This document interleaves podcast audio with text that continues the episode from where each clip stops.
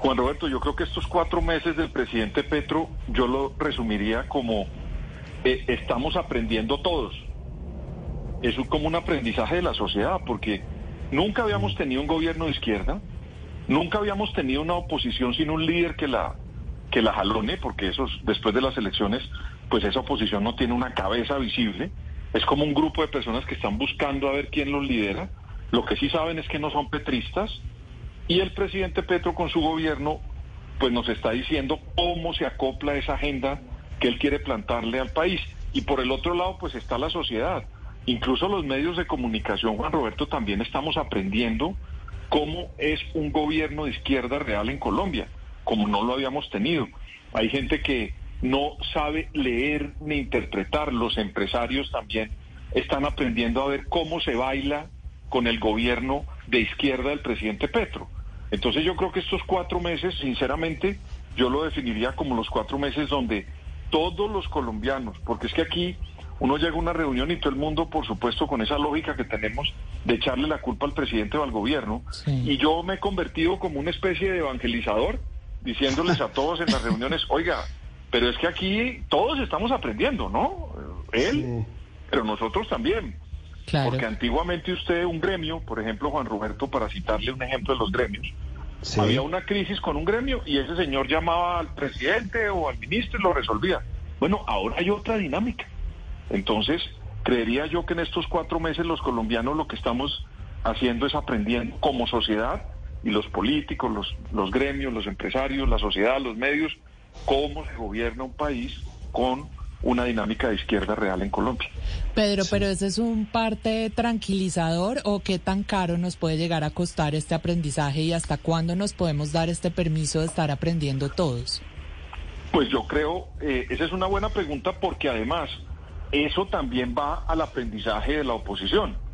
Porque, le repito, como hablábamos hace un momento, yo siento cuando uno ve a todos los que quieren ejercer ese rol, que están como en el libro de Proust, en búsqueda de esa oposición, a ver si lo encuentran en algún sitio, a ver quién lo lidera, porque ellos también están tratando de saber cuáles son los nuevos temas. Mire, si aquí en Colombia los señores que quieren hacer oposición van a tomar los mismos temas con los que el presidente o expresidente Álvaro Uribe lideró a la derecha, se van a encontrar con un gran fiasco.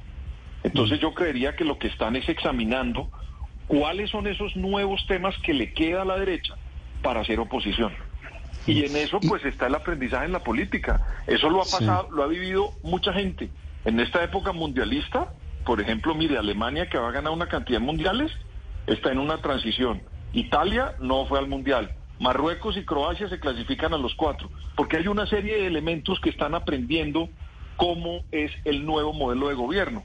Entonces, a la derecha también le corresponde aprender para hacer alternativa y ver cómo lo critica, porque a veces yo siento que la oposición está criticando con el mismo formato de cuando fuera un gobierno y yo sí creo que eso cambió sustancialmente.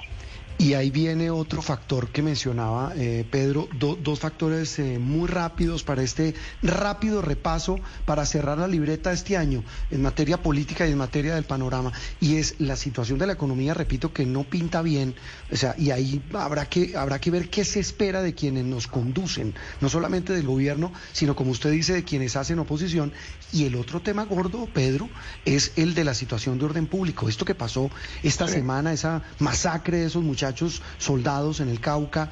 Otra vez estamos viendo algo que se supone no iba a pasar, la muerte de líderes sociales en Córdoba, en Chocó, en Nariño pues no, no pinta un panorama, digamos, con, alguna salida o algún tipo de solución con, con la llegada de este nuevo gobierno y con el nuevo panorama político. Y ahí es donde el presidente Petro también tiene que aprovechar estos cuatro meses. Yo lo veo en las últimas declaraciones apretando unas clavijas adentro del gobierno y mandando unos mensajes muy duros al interior de su propio gobierno. Entonces ahí también él está mandando el mensaje de el que no funcione, pues me va a tocar hacer unos ajustes. Yo veo que eso también hace parte de esto, porque el presidente Petro nunca había sido gobierno nacional. Los ministros que lleva en su mayoría, salvo tres, pues nunca habían estado en una cartera ejecutiva. Y Juan Roberto, eso no es fácil. Esas teclas que hay que espichar en un Ese estado, potro es muy bravo, gobierno, claro. No es Mm. fácil. Entonces, yo creería que él también está en estos cuatro meses viendo cómo se implementa. Hay unas personas que uno no las nota como tan, tan comprometidas, Juan Roberto, como cuando ganó el presidente Petro, o por lo menos aisladas, como no jugando un rol protagónico que deberían también en estas Navidades tratar de reflexionar un poco y ver cómo ellos pueden colaborarle al gobierno. Y Juan Roberto, solo el final. Aquí hay Sí. unos temas que son nuevos para todos, Juan Roberto. Nunca habíamos tenido una pandemia, nunca se había manejado en el mundo esas consecuencias inflacionarias de la pandemia, no habíamos vivido una transición energética mundial, Juan Roberto. Es que a mí me llama la atención la toda la planificación energética del mundo. Y uno Sí. se da cuenta que ya unos sitios están para el 2050, no va a haber carros de combustión, sino carros eléctricos. Y eso tiene que dejar unas implicaciones muy fuertes, ¿no? En la sociedad. Luego esos No, pues- cambios, repito, pospandémicos, pues hacen que haya unos ajustes. Y esas capas tectónicas las tengamos también todos como sociedad que resolver. Y eso no necesariamente involucra a Petro, es a la sociedad, a los No, que nos que- toca cambiar una nueva forma que, Juan Roberto, mire, curiosamente ahora había un debate en las redes, que Sí. había una gente molesta porque en los, en los restaurantes no entregan el menú con papel, sino que tienen que verlo con un QR. Pues yo les Sí. quiero decir que nos va a tocar acostumbrarnos al QR. Así, eso sí ya tocó. E- Ese, ese es un cambio, el, Q- el QR para todo. Eh, eh, Pedro, Sí, una, una cosa final porque el tiempo se me agota Señor, y, sí, es, señor. y, es, y es este panorama electoral, porque repito, aquí estamos en elecciones todo el tiempo. Entonces viene además eh, cómo en términos ciclísticos se van a acomodar los lotes para, para estas elecciones regionales que vienen, Bogotá con segunda vuelta. Lo que va a pasar en Medellín va a ser, perdóneme la expresión, a muerte. Es decir, estamos frente a unas elecciones muy, muy duras. Eh, son las elecciones donde el presidente Petro querrá reconfirmar su triunfo nacional en las regiones. Entonces ese es el reto que él tiene. Allá yo me imagino que deben estar conformando su estrategia para ampliar el número de alcaldes que tienen y decir nosotros estamos reconfirmando el triunfo de la izquierda nacional en las regiones o en los locales. Y la derecha me imagino yo que estará también rearmándose precisamente para decirle al país, mire, nosotros a partir de las regionales estamos reorganizándonos para retomar el poder, que es lo que le corresponde en cualquier sociedad.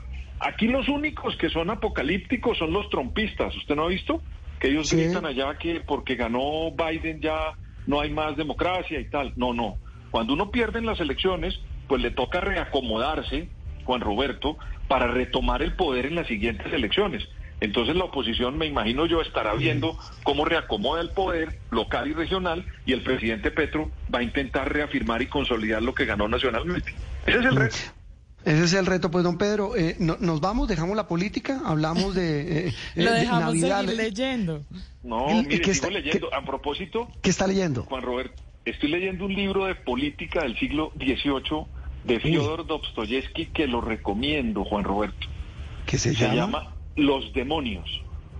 Usted no se Me lo- imagina la obra política mencionado. que escribe este señor, pero una maravilla. Y estoy fascinado porque comienzo a encontrar cosas que en Rusia del siglo XVIII pasan por acá.